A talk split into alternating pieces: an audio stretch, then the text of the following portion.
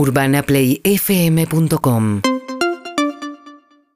Bueno, y hablando de tránsitos y de temas de, de movilidad, este es un tema que le preocupa mucho a Martín Fernández Madero, seguramente a Guido Berkovich, a los que andan por la vida con carrito de bebé. Vieron que uno no ve carrito de bebé hasta que no tiene un Exacto. bebé. Sí. Y de repente salís a la calle, está estudiado eso, hay como un efecto donde empezás a ver cosas eh, que antes no veías Las por embarazadas. la propia empatía, ¿no? Cuando, claro, estás Sí. embarazada, ves embarazada, te usás cochecitos, A ves partir del cambio de tu vida, claro. A partir de los cambios tuyos. Bueno, hay un tema con el cochecito que no te permiten subir con el cochecito al colectivo, mucho menos por la puerta delantera. Claro. Ergo es un trastorno andar con cochecitos. Este, lo mismo que los subtes. A veces siempre veo, viste, las madres o Sí.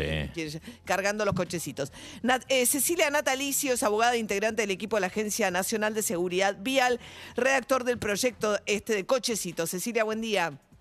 Hola María, ¿cómo estás? Buen Bien. día, buen día a todos los oyentes. Bueno, ¿qué pasa y qué proponen ustedes con el tema cochecitos y colectivos?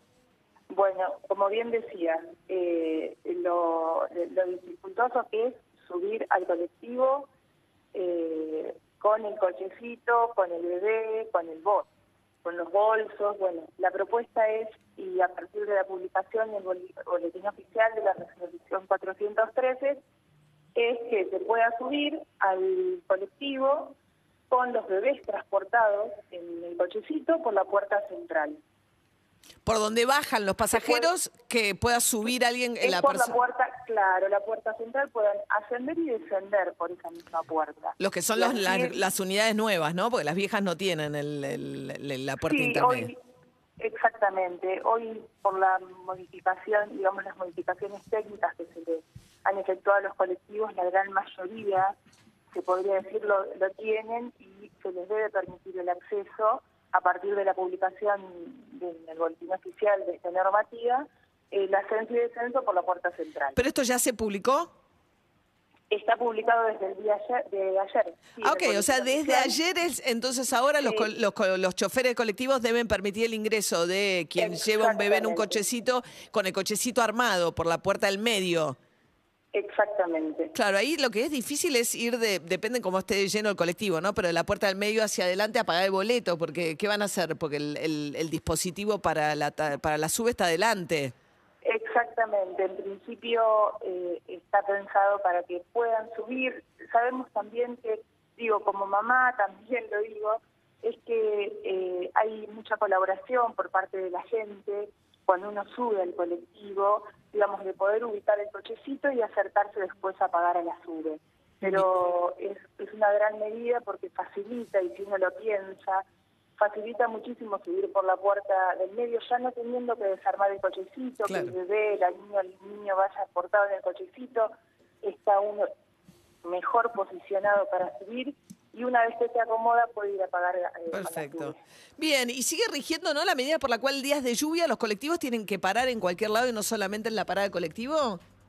Eh, mira, puntualmente esa es una normativa que tiene que ver con este, eh, ya mu- mucho más específica de lo que es transporte. eh, desde eh, la Agencia Nacional de Seguridad Vial se propicia esta medida.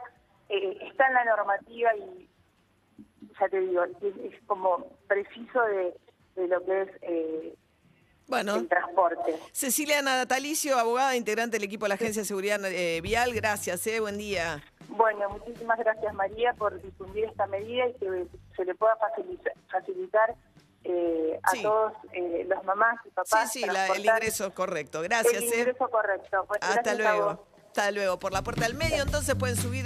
eh, preguntaba por lo de la lluvia, porque, eh, bueno, tal vez llueva el domingo a la mañana también, pero una Claro. llovizna tenue para ir a votar.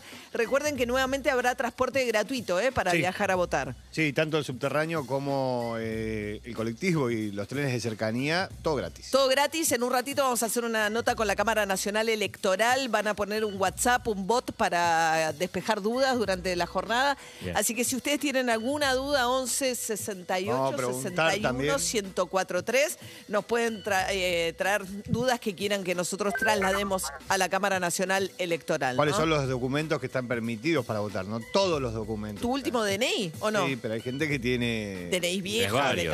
Gente anteriores. que pierde ¿no? DNI, que después los Claro. Bien, muy bien. con la sola presentación del DNI. Exacto. Recuerden que no va a haber colas en la parte externa de los lugares de votación, sino que se va a permitir que se haga la espera adentro del lugar de votación. Se supone que esto va a agilizar bastante ¿A qué hora se vota? el María? recuento de votos. ¿A qué hora es un buen horario para votar? Yo tengo uno elegido. ¿No lo vas a decir? No, para mí Sí. el mejor es el horario de cuando la gente se fue a almorzar, tipo dos Tipo y dos. media de la tarde, tres. Para mí el mejor. teorías. Ah, dos y media. Claro, porque eh, el que va a una y media, dos, por ahí come. Ese, Sí. ese es el del almuerzo tardío, ¿viste? Dejó el asado Es. crujiendo y va a votar. Bueno, yo voy tipo dos y media de la tarde. Buen Se- horario. Se horario. incrementó la plata para las autoridades de mesa, ¿no? Eh, se incrementa La la plata, me mueve ¿No? la manito. Sí, sí, A los que hicieron los dos turnos les van a dar, a los que hayan sido autoridad de mesa en las PASO y vuelvan a ser también en las eh, elecciones generales, seis mil pesos. Tampoco es que te... Bueno, tres mil pesos por Menos día. da una piedra. Bien, eh, mientras tanto recuerden, ya no hay, y esto también fue publicado, ya no hace falta más ni tomar temperatura ni lavarse las manos con alcohol antes de ingresar a lugares cerrados. La única obligación que rige de, de medida de prevención del coronavirus al día de hoy es el uso del barbijo en lugares cerrados y en lugares abiertos con aglomeración Perdón. de gente, caso canchas. Esto, esto es lo que te iba a decir. En las canchas esto ya fue este, bueno, Incorporado, porque recordemos que a partir de la próxima fecha del fútbol argentino, que es eh, tras el partido de Argentina-Brasil del martes, el aforo es del 100% en las canchas. ah, sí, desde... Empieza el 100% Mira, del aforo a partir de la próxima fecha del fútbol argentino. Seguimos en Instagram y Twitter. Arroba Urbana Play FM.